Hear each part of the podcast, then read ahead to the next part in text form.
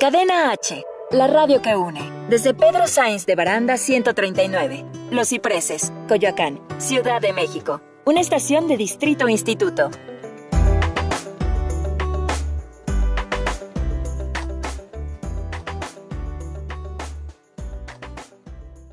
Las opiniones realizadas en el siguiente espacio son responsabilidad de quien las expresa. Cadena H Radio se deslinda de los comentarios o contenidos generados en el mismo.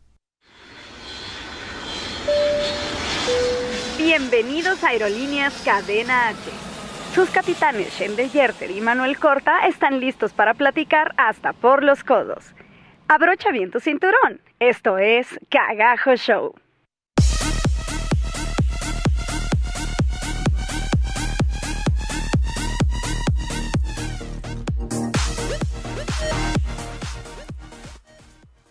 Hola, hola, ¿cómo estás? Hoy jueves 13 de febrero estamos en el programa número 29 de Cagajo Show. Yo como siempre soy Manuel Corta y estoy feliz de estar contigo hoy. Desgraciadamente Shendel no está con nosotros porque, bueno, desgraciadamente por un lado porque no la tengo aquí, pero feliz porque ella está en la gira de Lord of the Dance. Entonces le deseamos mucha suerte allá donde esté, que, que disfrute mucho este proceso y la tendremos aquí la semana que entra. Pero por supuesto, hoy no me quedé solo en cabina y tengo a un, a un invitado súper especial que además tengo el placer de llamar amigo mío y es el gran señor Fred Roldán. Fred, ¿cómo estás? Muy bien, gracias.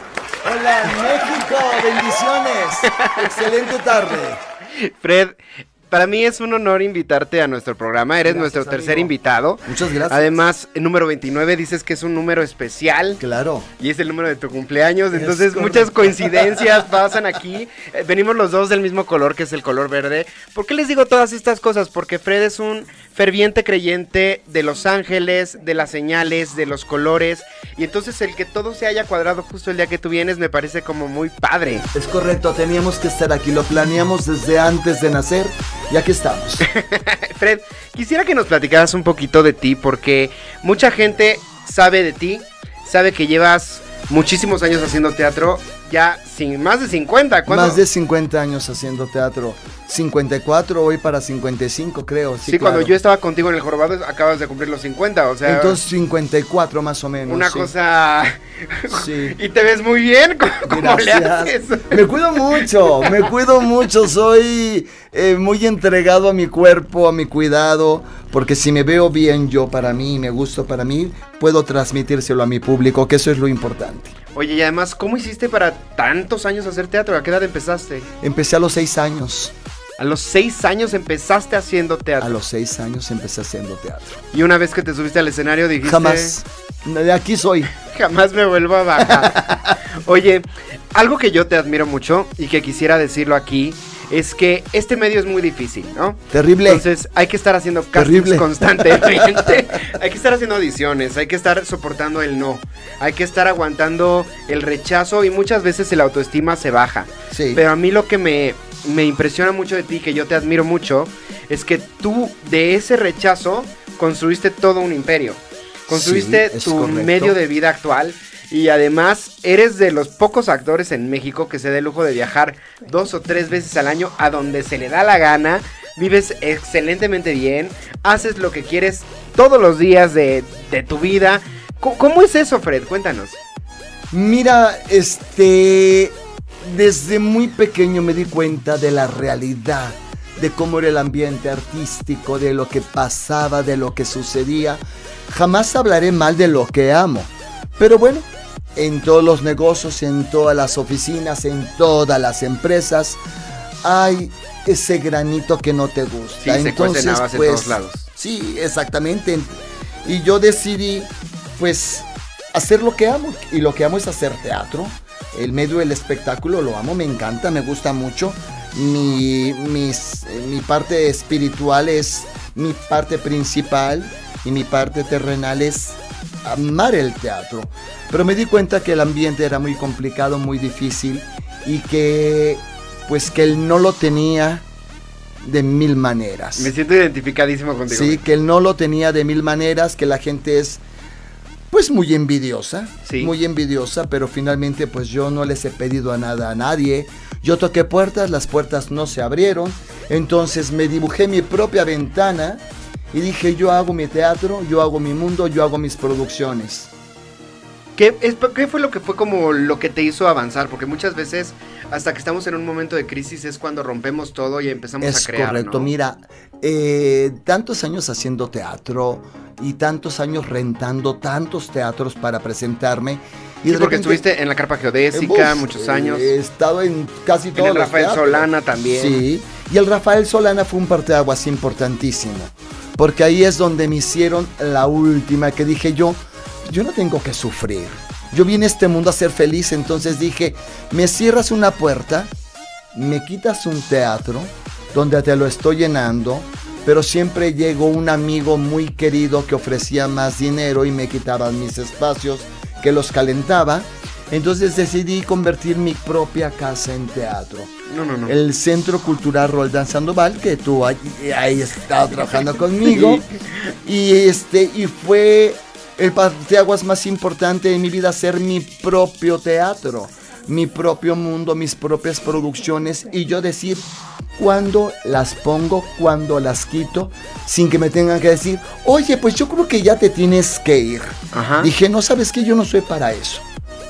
Yo no soy para eso, yo no tengo que ver caras eh, feas en ningún lado, entonces me construí mi mundo. Claro, y además trabajas con quien tú quieres. Es correcto. Porque eres una fuente de empleo constante para mucha gente. Eres muy conocido porque muchas veces trabajas con los mismos actores, cosa que eso les da a ellos la posibilidad de tener un trabajo estable y fijo, hasta cierta manera. Pero también en los últimos años te has abierto y has, has abierto castings para tus producciones, Sí. has trabajado con nueva gente, así es como yo llegué contigo. Es correcto. En el Jorobado de Notre Dame, Sí. este, abriste un casting abierto completamente y me acuerdo que ahí fui y desde que audicioné tú me dijiste, tú vas a ser mi ángel. Es correcto. Y ha sido de las producciones que para mí me marcaron profundamente porque tú fuiste la primera persona que dijo, este muchacho no está para un ensamble, este muchacho está para un personaje. Es correcto. Y eso nunca, nunca lo voy a olvidar. Es correcto. Tengo un buen ojo para escoger a mi gente. este. Y los elencos me duran muchísimo. Es difícil que yo haga, haga una audición. Este, porque somos muchos los que queremos trabajar y yo quisiera abrazar a todos.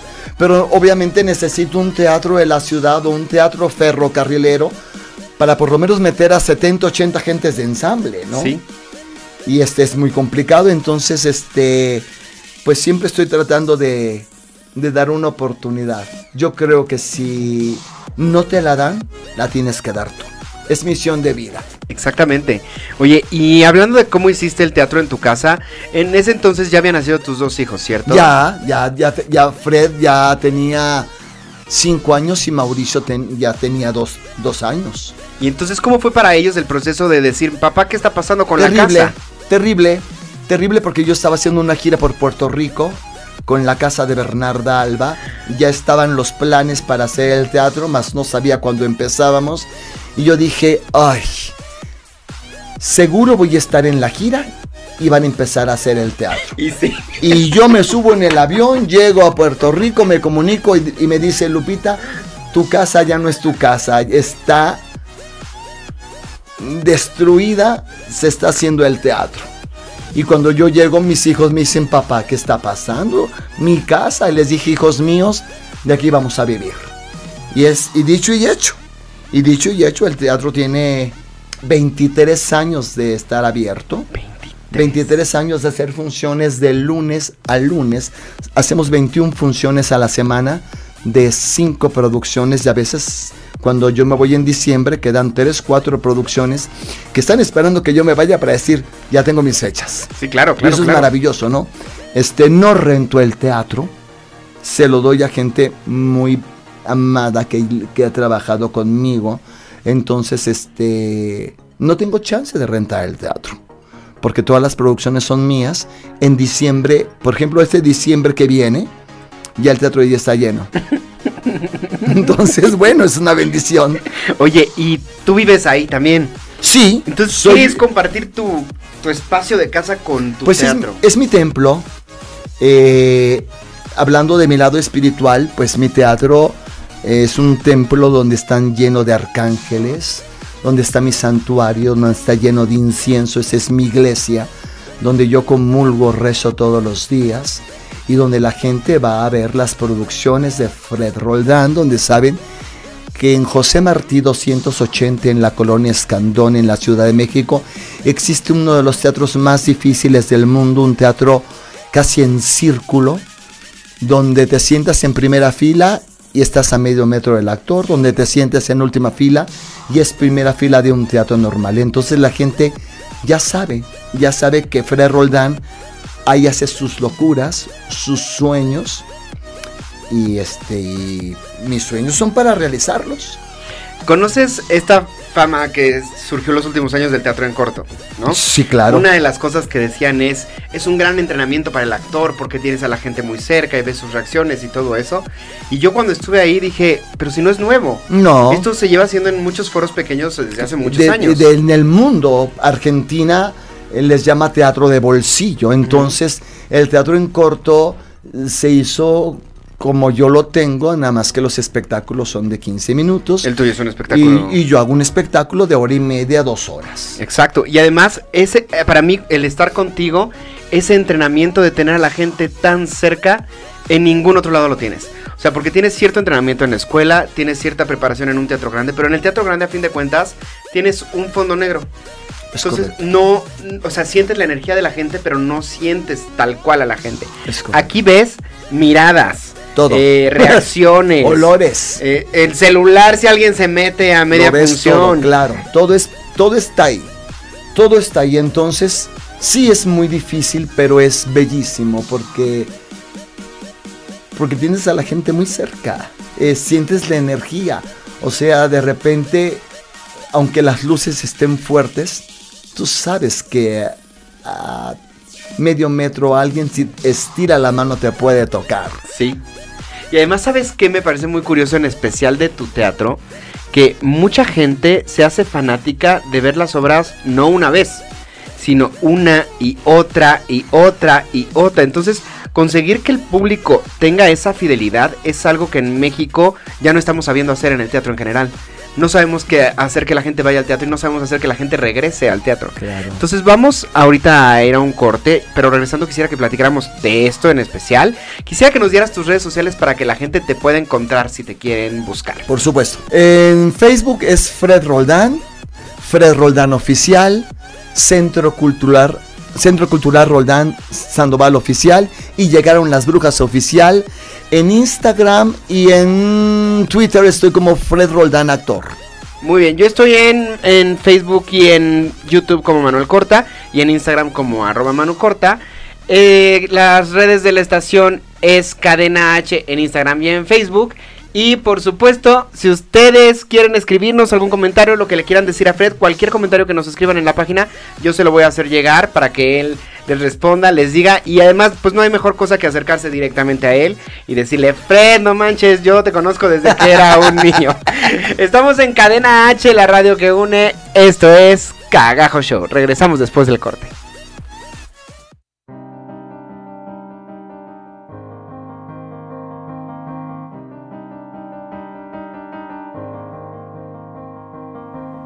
Hoy es tu día. Es el primer domingo después de Pascua. Es día de Quasimodo. Sal a la vida. Sal al carnaval. Sal al carnaval de la vida. encerrado, siempre castigado. Me he tratado siempre solo, sí, humillado, destrozado. Para mí, hoy el sol debe salir. Ya salió. Ven y despierta que el sol salió. Y hoy es carnaval. Hoy a la gente, Hoy la gente, la vida, sal a la vida, enfréntate a ella, me enfrento a ella. sal a vivir. ¿Qué es vivir? Escucha.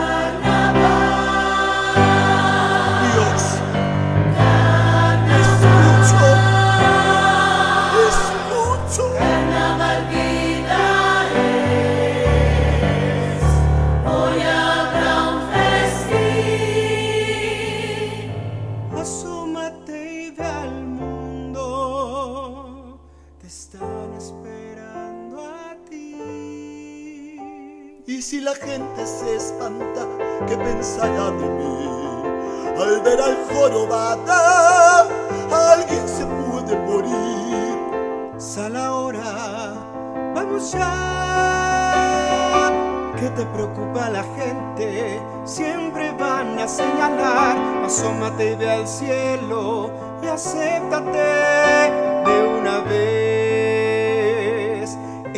Ser que veas, la vida te puede cambiar. Es el momento. Es mi momento. Ahora. ¿Qué esperas? Vamos ya.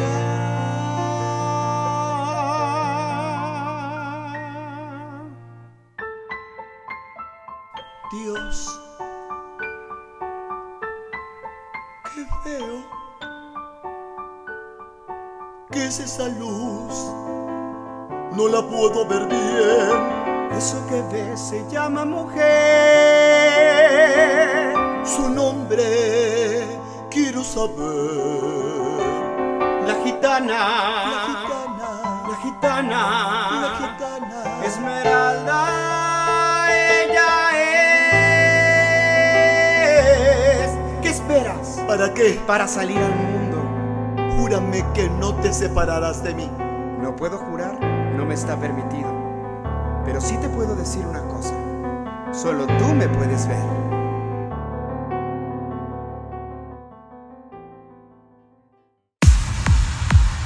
Quédate con nosotros, estás escuchando Cagajo Show.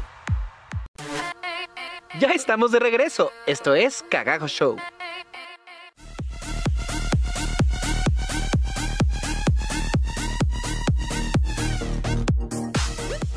Ya estamos de regreso en Cagajo Show. Por cierto, quiero mencionar que hoy es el Día Internacional de la Radio y el no reconocido oficialmente, pero reconocido por todos los solteros, Día Mundial de los Solteros, tan cerca del 14 de febrero. Un saludo a todos ustedes. También quisiera mandar unos pequeños saludos, que gente que nos está escuchando, es Melanda, Carlos Hernández, Diana Cruz, Megan García, Alfer Flores y Cris López. Muchísimas gracias por escucharnos.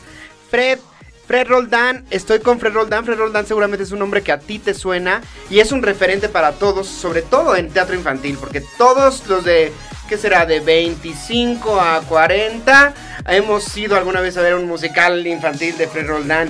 Y bueno, los papás de todos nosotros también. Eres un referente. Yo creo que eres un referente en Peter Pan y eres un referente en Pinocho, mi Fred. Claro, pues mi Pinocho está cumpliendo 39 años en este momento. 39 años de ser el Pinocho de México. No hay hombre en el mundo que no lo haya hecho más que yo. No me han dado el Oscar. Pero el Pinocho de México sí lo soy. y todos lo sabemos, pero a fin de cuentas creo que todos, eres un referente para todos en el teatro infantil. ¿Qué fue lo que te llevó a, a hacer teatro infantil? ¿Qué te movió a espe- especializarte tanto en los niños? Mi raíz es. Yo recuerdo que muy chavito vine a México, aunque nací aquí en México, viví mucho tiempo en provincia. Y lo primero que yo vi en blanco y negro fui a, fui a Chabelo. Este, crecí con Viruta y Capolina, este, que era humorismo blanco, con Chespirito, con Enrique Alonso, eh, Teatro Fantástico. Entonces, pues todos ellos son los bendecidos culpables y no existía teatro musical infantil. Entonces, con mucho orgullo digo que el primer musical infantil lo hace tu servidor. Empiezo a hacer obertura, música, entreacto y empiezo a ponerle canciones porque Enrique Alonso lo hacía con dos, tres números musicales. Yo ya empecé a hacer teatro, dije, bueno, si se hace teatro musical para adultos, ¿por qué no para niños? Y empecé pues hace muchísimo tiempo. ¿Cuál fue la primera? La primera, primera fue La Bella Durmiente del Bosque. Tenía yo 10 años. No puedo creerlo, Fred. Wow. Sí. Qué Sí, maravilla. y que tú hayas producido infantil, ¿cuál fue tu primera? La Bella Durmiente fue mi También primera la, re- la producción. volviste a producir. Cobraba después. 20 centavos en la cochera de mi casa para que fueran a ver a Fred Roldán y llenaba. Ah, o sea, no solamente tienes la vena de actor desde chiquito, sino también la de productor. Sí, sí, claro, yo desde chiquito cobraba. Yo Sí. debo decirte que eso es un don que no tenemos muchos actores. O sea, porque una cosa es saber actuar y saberte parar en un escenario y hablar y cantar. Y otra cosa muy diferente es hacerlo un negocio y hacer una forma de vida. Muy poca gente tiene el coco para los negocios y la facilidad para poder hacer un sustento de vida de esto, Fred. Y eso es algo también que te tengo que admirar muchísimo. Se me preparó, fíjate, espiritualmente se me preparó desde muy pequeño para decir, te va a suceder esto, pero te doy las herramientas para que hagas tu vida como tú la quieres. Entonces, si hay una luz, si hay una estrella, me la he puesto yo. Ay, qué padre, Fred.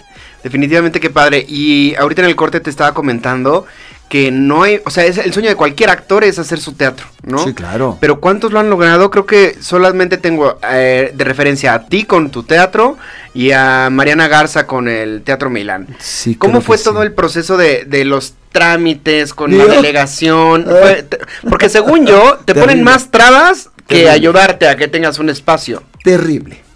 El construir un teatro en la Ciudad de México fue muy desgastante para mí. Muy desgastante porque los nos estaban en todas partes. Yo iba por el sí. Eh, recuerdo que un 24 de diciembre me paré en la delegación que me corresponde y dije, yo no me muevo de aquí si no me dan mi regalo de Navidad porque me lo merezco, porque soy buen ciudadano, porque no debo y necesito mi licencia de apertura. Y un 24 de diciembre me dieron mi apertura para el Centro Cultural Roldán Sandoval y en enero estaba estrenando el retrato de Dorian Gray de Oscar Wilde. Me fascina. Entonces, este, sí, ha sido muy complicado porque sabes qué pasa, que la gente que maneja espectáculos no tiene que, no sabe nada de espectáculos. Eso es Nada. terrible. No. La mayoría de la gente que hace cosas de espectáculos no sabe lo que se necesita para hacer un buen show, uh, para abrir un telón noche a noche. Claro. Entonces, trabajar con los permisos, con impuestos, con todo, es una locura. Y bueno, todos los productores estamos en este momento con las pilas superpuestas, porque no ha sido fácil. Pero nunca ha sido fácil, ¿eh? La gente siempre se queja. Yo no me quejo, yo digo, ahí voy. ¿Cómo estás? Ahí voy. Nada más hago, ahí voy. Sí, para que me quejo. Y hasta la fecha, o sea, ya que tienes tantos años con el teatro, ¿sientes que ya es un camino que va más o menos estable? ¿O de repente también te cae el de la delegación de, oiga, ¿qué cree que vamos a hacer esto? Oiga, ¿qué cree que hay que checar Mira, esto otro? Me han cerrado el teatro por cosas chistosas y sencillas. Pero como todo está en orden, se ha vuelto a abrir inmediatamente. O sea, me ha pasado de todo. En mi teatro me ha pasado de todo. Eh, mi madre ha estado a punto de sepultarse y yo estoy dando función. Me ha pasado que me- mi perrito se ha ido en este momento lo bendigo y, en es- y a, los, a la media hora yo estoy haciendo función. O sea, me ha pasado de todo en el teatro. Entonces, este, pero pues bueno, la vena la tengo, o sea, se me dio este camino, mi espiritualidad, mis arcángeles, mi fe me han llevado a seguir, porque es muy complicado y sí, es correcto. Mucha gente dice, no, yo no soy para estar sufriendo. Entonces, bendito Dios, tengo un equipo excelente, tengo eh, al señor Michel Alcalá, que, que- está viéndome en este momento, que es mi manager, que este que- que arregla mil cosas y que a veces lo han sacado de ensayos generales para estar con papeles así Ay, en ese momento, porque en ese momento se tienen que entregar. O sea, es, es muy complicado. Por muy bien que lleves las cosas, sí, siempre hay algo que está ahí. siempre hay algo que tienes que estar solucionando. Entonces, este, pues te vas habituando, este, y vas respirando y te vas acostumbrando. Cosa que a mí yo hago. "Ah, está bien. Oye, y de lo que estábamos hablando antes del corte justamente, estamos pasando por una crisis muy severa en México en el teatro. Yo en gran parte creo que es por los precios tan elevados en los que está el teatro. Ajá. Y la otra razón que yo le achaco es que antes, cuando yo era chico, Fred, Sí. yo iba al teatro y yo veía algo que pasaba en el escenario. Se dejaban el corazón, la carne, la energía, no sé, que, que me asombraba y yo decía, ¿cómo es que hacen eso? Yo quiero algún día hacer esa magia que se veía en el escenario. Ahora ves producciones gigantescas, todo mucho dinero por acá, mucho dinero por acá, Pero no hay nada. eso, no hay son corazón. producciones frías. Es correcto. Y entonces, a mí lo que me impresiona mucho de tu teatro es que tú, a diferencia de los demás productores, sí estás logrando que la gente vaya y vaya y vaya y vaya y vaya. ¿Cómo logras eso? Mira, primeramente, eh, pues sí es un don. Sí tengo que decirte que soy muy amado. Sí tengo que decirte que soy muy amado y muy bendecido. Allá arriba me tienen, me quieren mucho, me han querido mucho, me lo han demostrado de mil maneras y cuando te digo esto, me dan ganas de gritar. Claro. De mis ojos se me nublan y decir, Dios, ¿cómo agradecerte tanto? Porque se me han cerrado 86 mil puertas y me has abierto 90 mil ventanas. Entonces nunca me has dejado. Tengo un público que me sigue. Este, tengo gente que habla pestes de mí. Pero he aprendido hasta del Marqués de Sade de decir, mientras más hablas, mientras más me hundes, más crezco. Como la canción de Mujer contra Mujer que decía, con todas las piedras que me tiras, yo construyo mi... Es correcto, es correcto. Mientras, con todas las piedras que me han aventado, pues me he hecho escaleras, he hecho mi, mi castillo, he, he vivido, he viajado, porque sí, hay muy mala vibra, pero, pero las bendiciones llegan al por mayor y esas son claras. Si no las quieres ver, si no quieres cambiar, pues es tu problema. Yo no critico, yo no juzgo, yo bendigo, yo no compito con nadie. Eso es bien importante. Yo no tengo que criticarte ni, ni cruzar mis manos a ver, convénceme, porque yo no vengo a esta vida a competir. Yo vengo a realizarme, a amarme, a ser feliz y, y yo me enamoro de lo que hago. Que no te guste, Claro, es tu ese problema. problema, ¿no? Entonces, como el cine, compras tu boleto, te sientas, averiguas lo que vas a ver, ves al elenco, o muchas veces dices, bueno, ya no conozco nada, pero la voy a ver, Ajá. ¿no? Pero bueno, detrás de esa película, detrás de ese programa, detrás de este programa de radio, hay muchísimo trabajo. Si tú no lo ves, entonces estás ciego. Claro. Y hacer que la gente vaya, o sea, además requiere de muchas estrategias, porque para que la gente se vuelva fiel, tiene que darles la oportunidad de ir por primera vez. Bueno, mira, mis precios son muy accesibles. Siempre han es- eh, sido muy accesibles. O sea, si hay teatros que cobran, por decir, 3 mil pesos, no lo sé, no me interesa. No me interesa, no tengo nada que criticar. Mis precios son muy accesibles. Siempre puedes encontrar un buen precio. El que busca, encuentra. Sí, puedes encontrar muchísimas promociones en redes. Eh, Yo he visto unas sí. promociones que de repente digo, Sí. qué cosa tan espectacular. Sí, porque tienes que ayudar a la gente, ¿no? Tienes que ayudar a la gente. Entonces, y, y- y yo estoy de acuerdo que muchos productores dicen, es que yo no puedo regalar porque mi trabajo me ha costado. Cada quien dice lo que tiene que decir. Yo no me quejo. Sí, Me pero la verdad es que tú, ¿cuánto cuesta tu boleto? 300 pesos para 300 adultos. pesos. Y con 300 pesos que cuesta el boleto, tú has viajado, o sea, cada año viajas a Broadway, por Sí. lo menos, y ves una, dos o tres obras. Sí, pero bueno, soy muy ahorrador, ¿eh? Soy muy ahorrador. Yo compro lo que necesito. Ojo, no tengo vicios. Mi único vicio, y no puede ser vicio, es el teatro. Pero no fumo, no tomo. Sí, sí hago el amor.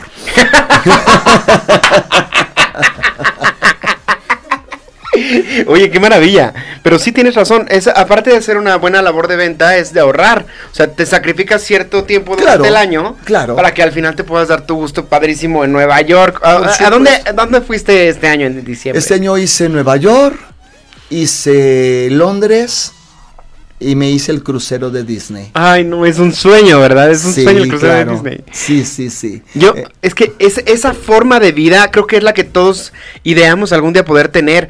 Entonces, Fred, Pero sí se puede, Manus. Es que sabes que yo siempre he dicho, sí se puede. La gente dice, es que cómo voy- voy a viajar. No tengo dinero. Y yo les digo, ¿sabes qué? Primero saca tu visa. claro, Cuando sacas tu visa, el universo dice, ah, ya sacaste la visa. Te abre las puertas para lo que sigue. Pero si no avanzas, pues el universo te dice, quédate donde estás. Oye, y además tienes dos hijos talentosos que uno se dedica en pleno a la actuación y el otro además también está siguiendo tus pasos en la producción. Sí, es correcto. Mauricio, tu hijo, Sí. está, o sea, te sacó como todo, todo, o sea, es- parece que lo, Me fotografió. parece sí, que lo correcto. cagaste. es correcto, así se dice, es correcto. Sí, sí, sí, sí, mis hijos son un pilar muy importante y los dos hacen lo que yo amo. Y pues eso es una bendición. Me escogieron como su padre y yo los escogí como mis hijos. Entonces amamos el teatro y juntamos nuestro dinero para poder disfrutar y viajar, por supuesto. Ay, qué padre. Y Mauricio ahorita también está produciendo. eh, produjo hace aproximadamente tres años también el retrato de Dorian Gray, que además fue la que tú hiciste. Es ¿Cómo, correcto. ahorita regresando del corte, quiero que me platiques cómo fue el pasar la estafeta. Yo supongo que por una parte es un orgullo impresionante, pero por otra parte debe ser difícil, como el decir, ¿cómo suelto, no? O sea, algo que fue tan mi... Bueno, no sé, ahorita me vas a platicar tú, pero estamos en Cadena H, la radio que une. Esto es Cagajo Show. Shendelita, te mandamos un saludo hasta donde estés. Te vemos la próxima semana. No se olviden de las redes de la estación en Facebook y en Instagram, Cadena H Radio. Nos pueden escuchar en en iTunes y en Spotify subimos el podcast, entonces programa número 29, número mágico, color verde. Vamos a un corte y regresamos. Estamos en Cadena H, la radio que une. Esto es Cagajo Show.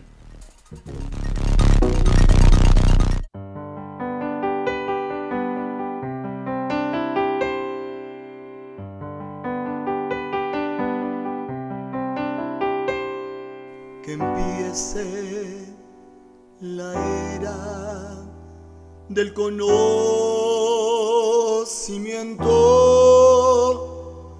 Tu ángel mío, ayúdame a ayudar, es el momento.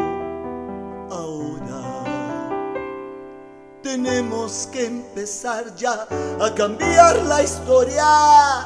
Invoquemos a los seres de la luz y pidamos que nos ayuden con su eterno amor. Serafines, querubines, tronos, dominaciones, virtudes, poderes, principados ángeles, arcángeles, y tú mi ángel de la guarda, ven y cuida de mí.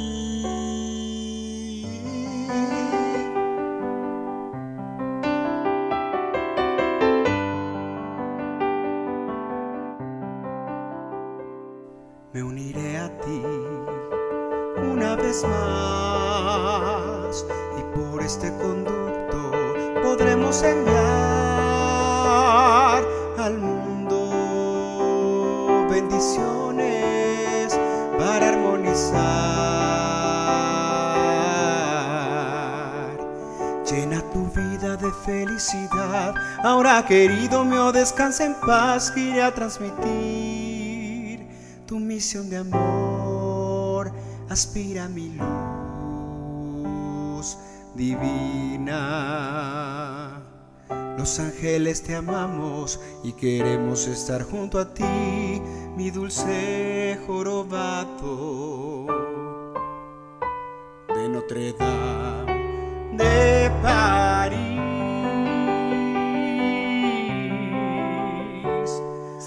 Deposita tronos de sueño, virtudes,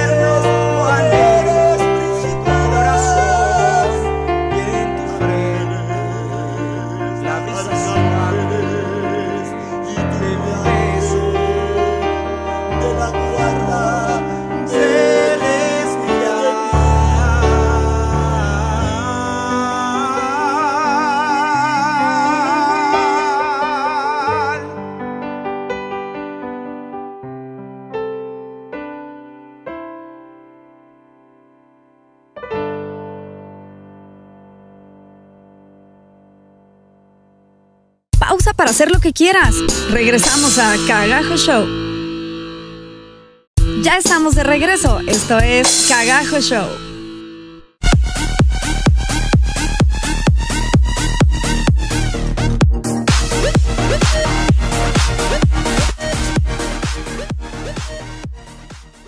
Ya estamos de regreso aquí en Cadena H, la radio que une. Esto es Cagajo Show. Yo soy Manuel Corta y estoy con mi amigo Fred Roldán. Qué bárbaro, el señor sí.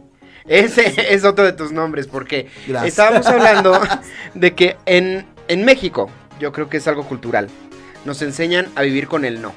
Basta que tú le digas a alguien, quiero hacer un video, quiero hacer un proyecto, quiero iniciar una empresa, quiero viajar in- sin dinero, y de la- lo primero que te va a decir todo el mundo es, uy, no se puede, fíjate que esto no, y primero tienes que hacer esto, y primero métete a estudiar, y primero métete a no sé qué, y entonces toda la gente a tu alrededor te va a llenar de nos, de nos, de nos. Cuando, cuando yo conozco a alguien como tú, que es una persona que va con la bandera del sí, a ver cómo, pero sí, la admiro mucho, Fred. Pues es que tienes que hacerlo. Tienes que hacerlo. Si el no ya lo tienes, ve por el sí. Y aparte, cuando te has construido un mundo, cuando te has construido tu teatro, tu escaparate, cuando te has hecho a ti mismo, pues tienes que hacerlo. Tienes que hacerlo porque eh, eso es el, ga- el gran postre de la vida. Y a mí me gusta mucho el dulce. Entonces, vamos a hacerlo. Vamos a hacerlo, exactamente. Vamos, órale. Oye, para los que no conozcan el teatro de Fred, que seguramente todos han ido alguna vez en su vida, pero para los que no conozcan su teatro, es un lobby pequeño que tiene una tienda con sus baños y todo, y pasas al foro, que yo supongo que es donde estaba la sala o el comedor. Eh, el recibidor. Ahí estaba la chimenea y recibía yo, eh, estaba mi oficina y eh, era muy grande, que es lo que es el escenario, la cochera, después de la chimenea junto con cocina y sala comedor, se hicieron las butacas, o sea, Y camerinos, además, Todo, porque tienes sí, camerinos y además todo. guardas porque no tienes una producción en la semana. No. Tienes como seis. son ahorita cinco producciones. Sí, Entonces, Cinco ahí producciones. mismo tienes las escenografías, Sí. los vestuarios. lo- to- es, es- es un mundo entrar a- a- atrás de bambalinas en el teatro de Fred. Pero además hay muchas cosas que la gente no sabe. En el piso superior hay una cafetería que si tú llegas temprano a las funciones, te puedes sentar y tomarte tu café muy a gusto. Y además hay una reja que abre el mundo de lo desconocido para la mayoría, ¿no? Atrás de esa reja hay un altar muy hermoso que tienes hacia tus arcángeles, Sí. que creo que pocos tenemos la dicha de conocerlo. Ya después está tu casa. Y aparte, en el piso superior tiene una bodega de vestuario y tiene un salón de ensayos. Sí. Fred, o sea, es, es un paraíso estar ahí, pero supongo que viviendo ahí también de repente debe ser un infierno, porque generalmente uno llega, va, trabaja, sale, hace checkout y se va a su casa a descansar lejos de...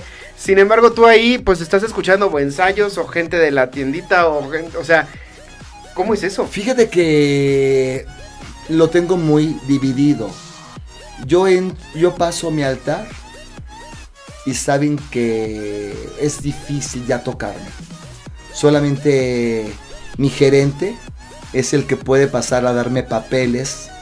Yo puedo estar acostado y él llega con los papeles a mi, a mi recámara para que yo firme, pero mi mundo es muy tranquilo porque mi teatro siempre está lleno de arcángeles, porque les doy permiso de que me cuiden, entonces ellos saben perfectamente a qué horas es el show, a qué horas se ensaya y a qué horas el señor Roldán está en casa. Y a veces cuando te dicen el señor no está, es no está en el teatro, está en casa. Y cuando está en casa no me hablan, no me pueden hablar, porque yo estoy en mi descanso, en mi mood, eh, preparándome para mí. Qué bueno que Dando- hagas esa separación. Dándome, dándome mi, mi tiempo, ¿me entiendes? Creo que lo más sano hacer esa separación, porque si no te creo que te podrías volver loco ahí adentro, dentro de lo mágico que es este mundo. O sea, creo que podrías perder la realidad en algún punto, ¿no? Pero quien ha tenido la oportunidad de conocer tu altar tiene una energía muy especial. Nosotros estábamos haciendo el jorobado de Notre Dame cuando yo estaba haciendo justamente un ángel. Me gustaba antes de las funciones subir a, a- a llenarme como un poco de la energía de tu altar. Sí. Porque sentía como que ellos hablaban a través de mí. O sea, yo no sentía que era tal cual yo. Quiero que sepas que eres privilegiado porque nadie pasa a mi altar. Nadie pasa a mi altar. Mi altar es, es el corazón, el alma, el espíritu del Señor Roldán. Muy pocos pasan, muy pocos se frenan ahí. Hay gente que no lo ve. ¿De qué me estás hablando? De que pueden pasar y no se enteran que hay un altar. Porque ese altar es únicamente para gente muy especial. Hay gente que, que le dices, hay un altar y automáticamente borran la palabra altar porque la gente no, no, tiene paso a ese lugar. Y aún los artistas que han pasado por el altar para ir a ensayar al tercer piso, no lo ven.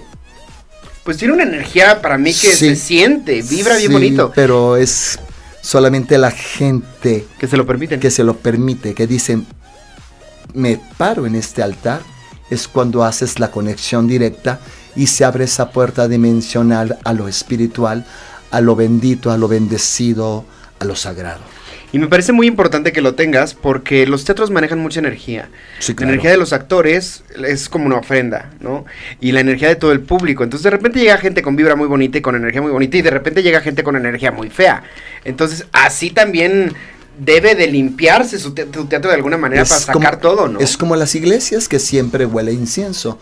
Dice Michelle Alcalá que cuando yo no estoy en el teatro, a él le falta algo.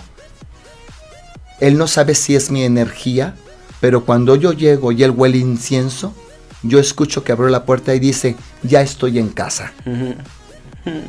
Porque a eso, a eso está acostumbrado. Desde que él llegó, el, teatro huele incienso, huele a, purificación. Eh, las plumas de los arcángeles siempre están cayendo. Y es, es verdad. Es un lugar sagrado, es un lugar que siempre eh, está abierto para la gente que quiera pasar un buen momento. Y hay gente que no puede llegar. Hay gente que dice, ya tenía mi boleto y no me dejaron entrar. Le digo, ¿a qué horas llegaste? ¿A las 8? A las 8 empieza la función. Claro. Pero es que tengo mi boleto. El hecho que tú tengas un boleto en un teatro donde no es numerado, tienes que llegar a tiempo. Eso es cultura y educación. Pero es que yo trabajo, yo también trabajo y tienes que respetar mi trabajo. Claro, porque además es un teatro muy pequeño, entonces si, si permitieran el paso a la gente cuando ya está dada la función, sería un, un, relajo. No se puede, no se puede porque tú entras tarde al teatro y automáticamente la gente que entra llama la atención a todo mundo. Entonces... Pierden el foco, claro. Eh, es un respeto para los que estamos trabajando y para el público que, que llega temprano a ocupar los mejores lugares. Entonces, eso es bien importante. Yo quisiera hablar contigo. Tú tienes un monólogo. Un monólogo que. Estoy pasando mi teléfono, mucha gente Mucha gente ha visto este monólogo. Es, se mi, vida. es mi vida. Sí. Y en él hablas de cosas muy fuertes y es como desnudarte ante el público, pero no físicamente, ¿no? Sino hablar como de, de ti. Sí. Y hablas de todo tu proceso, de cómo llegaste a ser actor, hablas de tu relación con Lupita, hablas de tus hijos, hablas de tu hija también. De todo. Y para ti, hacer ese monólogo, ¿cómo es? ¿No es demasiado fuerte tocar esas fibras tan personales? Sí, es muy fuerte, pero psicológicamente, eh, yo estudio mucho la psicología, entonces te ayuda a estarte limpiando. Porque el cerebro es un mundo, es un, como digo en el fantasma, es, son las catacumbas del, que te llevan a todas partes. Entonces, esas catacumbas hay que limpiarlas, esos canales hay que limpiarlos porque se queda dolor, se queda angustias, que te quedas callado. Y lo que te, y lo que te quedas callado te enferma y lo que te enferma te mata. Entonces yo siempre he dicho, esto no me gusta, va para afuera. O sea, como quieran llamarle, vamos a vomitarlo, vamos a sacarlo. ¿Y cuál ha sido la reacción generalmente de la gente? ¿Hay quien se ponga como violento ante la obra o siempre es como de mucho cariño? Me han tratado con mucho respeto, porque la gente que, que, quiere decirme las cosas me lo dice en la cara. Los cobardes siempre lo escriben atrás, atrás, lo pueden publicar en redes sociales y todo, a lo cual yo nunca contesto. Es lo mejor. Yo no. Inclusive yo borro cosas así negativas de mis redes, las borro, porque pues, en mi casa yo no quiero esa basura, ¿no? Yo nunca contesto ese tipo de, cosas. O sea, este, es muy fácil decir, no me gustó, me trataron mal, A mí esas cosas yo no las contesto, porque sabes que, este, yo creo que la gente se gana lo que, lo que, lo que tiene. Entonces yo, este, cuando me quieren echar rosas, siempre tengo mis manos abiertas. Cuando la gente empieza a despotricar, dices, ojo, soy tu propio espejo. Y por ahí dicen que es de sabios empezar a tratar a la gente como te tratan. Entonces vamos a ir a un corte, vamos a regresar ya a nuestro último bloque. Hay tantas cosas que todavía quiero platicar contigo, Fred. No sé si nos va a dar tiempo porque... Tú preguntas, yo contesto, tú preguntas, yo contesto. Eres una persona sumamente interesante para platicar y quiero agradecerte que hayas venido a Cagajo Show. Vamos a un corte, estás en Cadena H, la radio que une. Esto es Cagajo Show.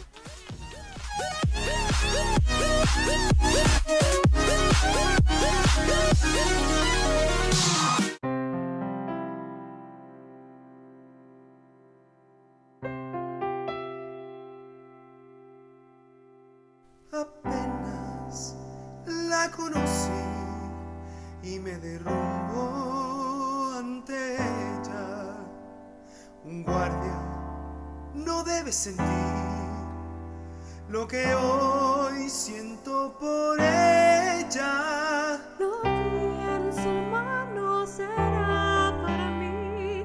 Cupido me ha flechado, él será para mí. Esmeralda, ven a mí, embrújame solo a mí y dame las mieles deseadas. Te estoy esperando aquí. Ella es, es esmeralda, la luz que arriba vi.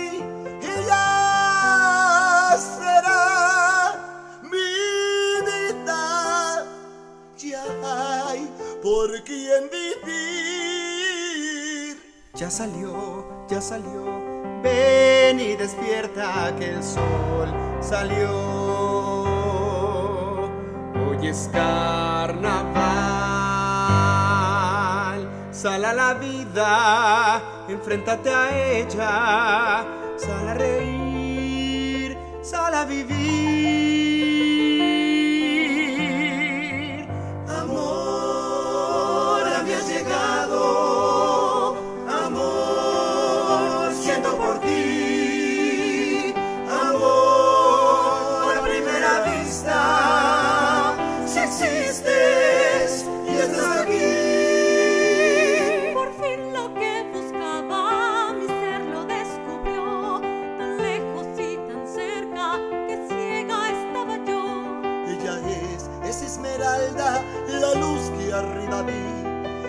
Ella será mi vida, ya tengo por quién vivir.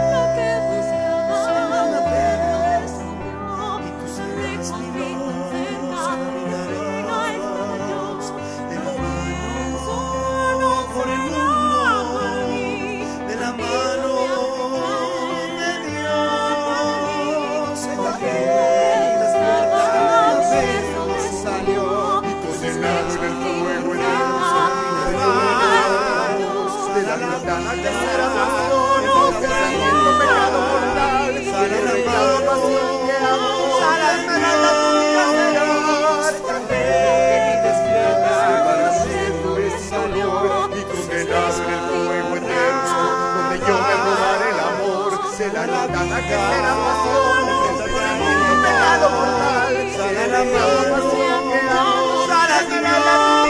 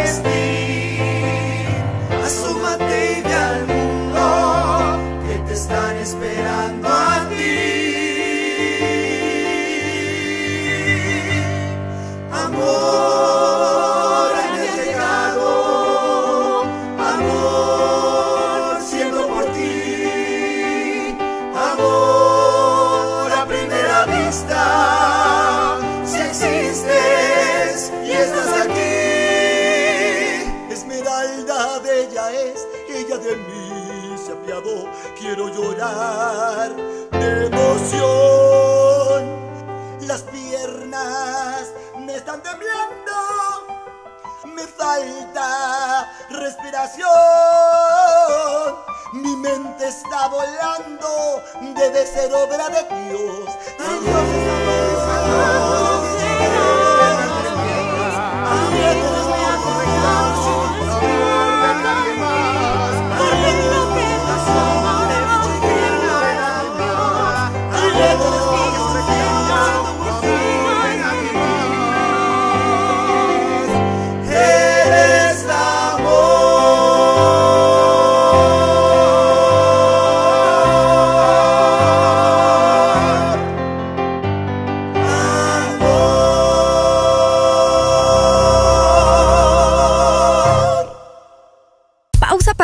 Quieras.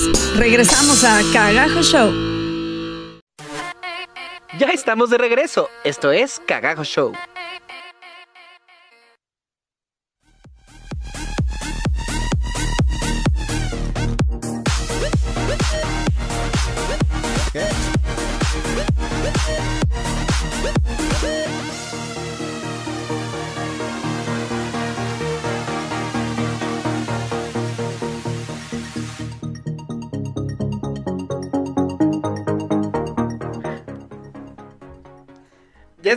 Regreso aquí en Cagajo Show, nuestro último bloque. ¿Cómo es posible? Hay saludos. Eh, hay saludos. Mónica Sajarba, Antonio Gutiérrez, Nadia García, Oscar Ramírez, Sandra González. Bendiciones, gracias. Un saludo a todos, gracias. por estar al pendiente. Fred, eres muy popular porque nunca habíamos tenido tantos saludos en el programa.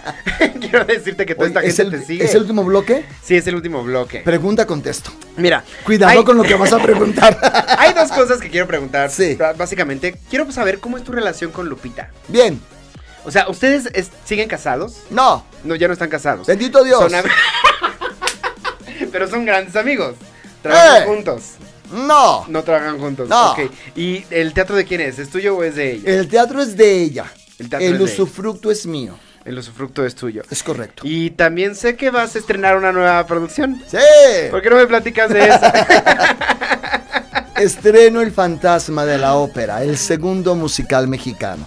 ¿Por qué el segundo musical mexicano? Porque luego la gente no se acuerda o no recuerda, o era muy pequeño, que el primer musical en México, antes que Broadway, se hizo en México, El Fantasma de la Ópera, con Julio Alemán y una niña preciosa que empezaba su carrera, Lucía Méndez. ¿Es verdad? Hace 43 años.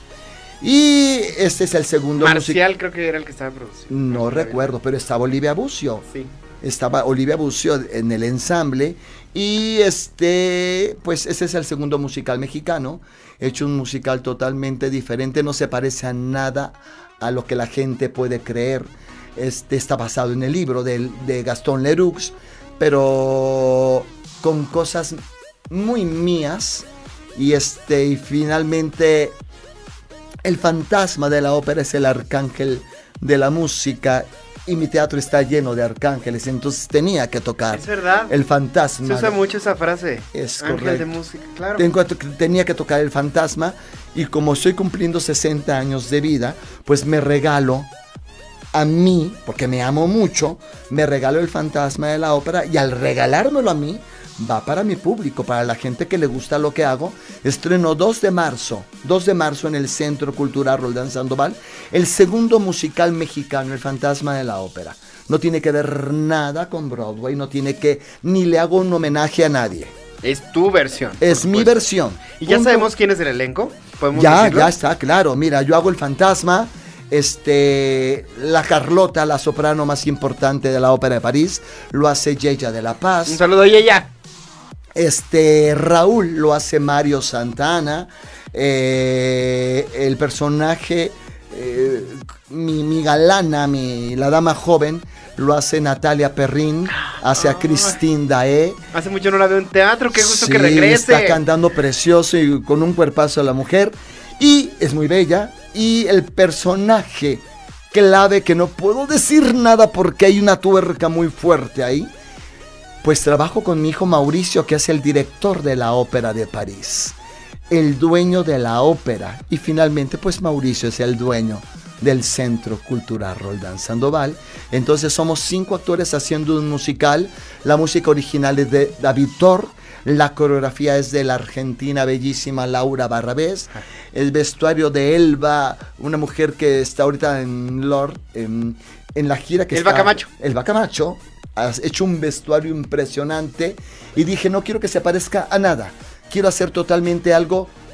Pero ¿cómo si ya se hizo todo? No, siempre hay algo que se puede rescatar. Entonces estoy haciendo algo totalmente diferente y los boletos salen a la venta a partir de este lunes. Estarán a la venta ya a partir de este lunes porque esto está que arde. No, no, no.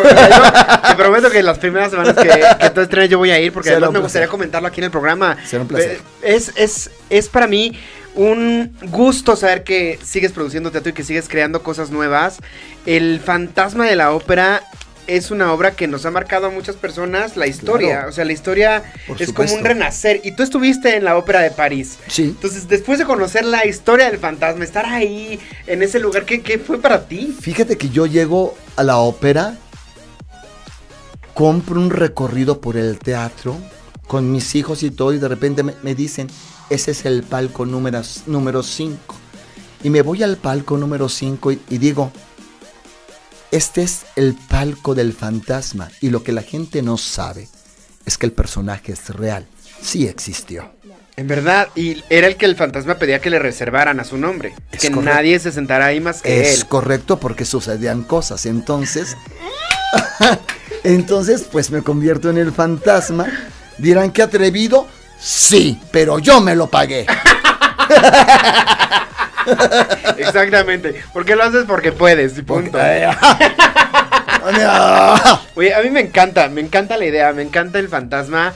Este, tengo muchas, muchas esperanzas de ver y muchas ganas de ver ya esa producción. La gente que está en tu elenco me encanta, Gracias. me fascinan. eh, Como persona los quiero y como actores más. Gracias. Y ella también, el crecimiento que ha tenido ella escénicamente en los últimos años ha sido impresionante. Y además dices que está involucrada también como en que grabaron el Claro, disco es- y arreglos ella- musicales. Ella hizo los arreglos y finalmente este eh, hasta, hasta cantando ópera está. Entonces lleva el- mi fantasma de la ópera lleva mil millones de cosas. Está lleno de detalles, está lleno de incienso de arcángeles, de de recovejos, de tuercas Ay, me de encanta. amor, de desamor, de lágrimas.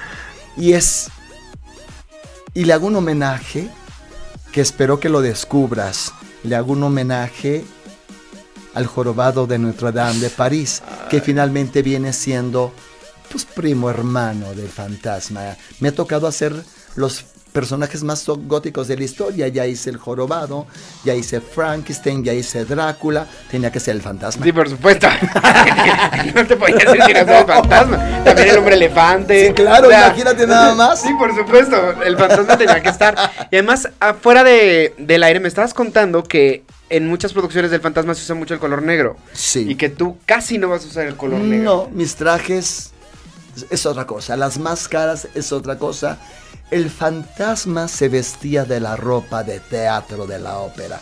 En- puede estar a tu lado y nunca sabrás qué es él. ¡Ay, qué emocionante! Pero ya tengo muchas ganas de verlo. ¿Nos recuerdas cuándo se estrena para que toda la gente 2 vaya? de marzo, estreno en México del musical mexicano El Fantasma de la Ópera, el segundo musical mexicano. Y eso quiere decir que estás en tus últimas semanas del Marqués de Sade. Me quedan seis funciones. Quisieras invitar a la gente a que vaya a verlo. Estoy haciendo el Marqués de Sade. Vayan a, ver- a verme encuerado. Van a, ver, van a ver algo más. Vayan a verme. Está muy fuerte la ópera, pero ya me voy. Quedan solamente seis funciones porque estreno El Fantasma. Ah, y te quiero dar un- una cosa que tú no sabes. Si viste El Fantasma en la ópera, hay algo maravilloso que es Mascaré para pa pa pa pa pa. Eso se hizo en México. No existe en el libro. Raúl Astor, argentino, hizo las escaleras y el número de mascarada. Y de Estados Unidos tomaron esa escena. Raúl Astor demanda a Broadway. Raúl Astor gana la demanda y en ese momento Raúl Astor muere. Así que, si hay algo en el mundo que lleva 30 años, que es el fantasma de la ópera en Broadway y en Londres, la escena de las escaleras se hizo en México por primera vez. Que es aquí- muy icónica esa escena. y de aquí fue tomada porque el libro no lo menciona. Qué emocionante, Fred. Oye, y también estábamos hablando de que tu hijo produce y que tu hijo además hizo Dorian Gray, Sí. que sigue haciendo, creo.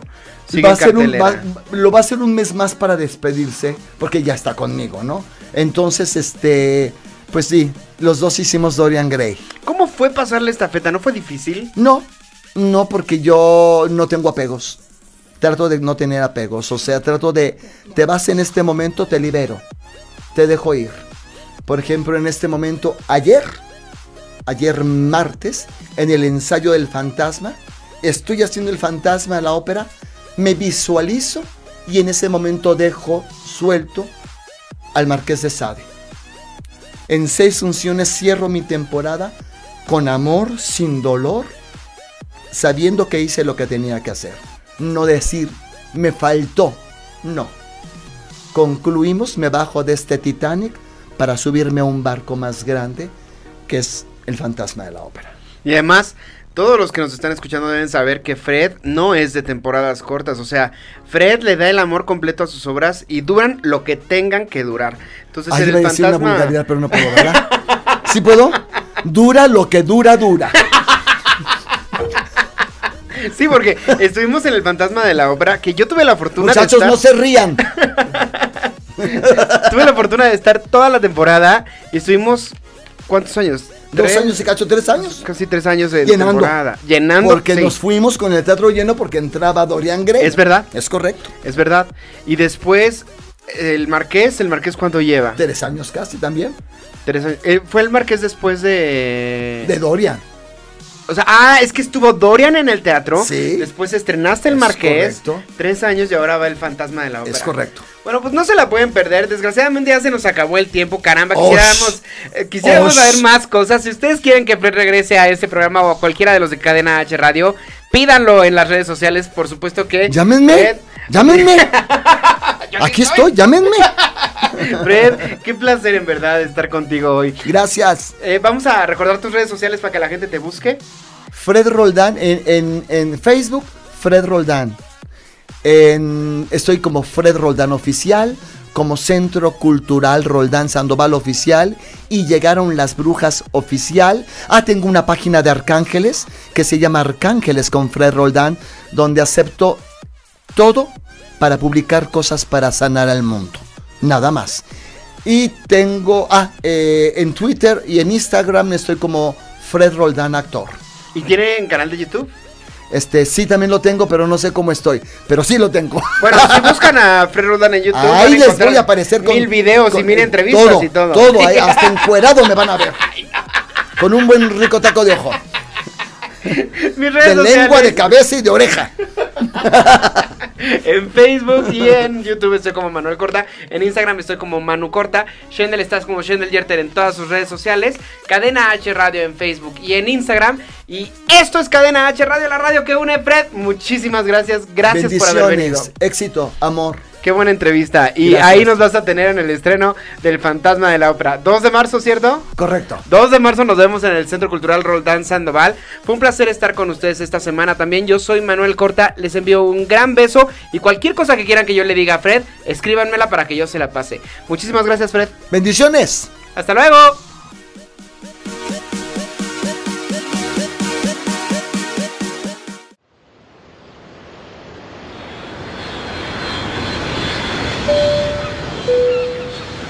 Atención pasajeros, esperamos que hayan disfrutado de este viaje. Les agradecemos por haber volado con Aerolíneas Cadena H y los esperamos en la siguiente emisión de Cagajo Show.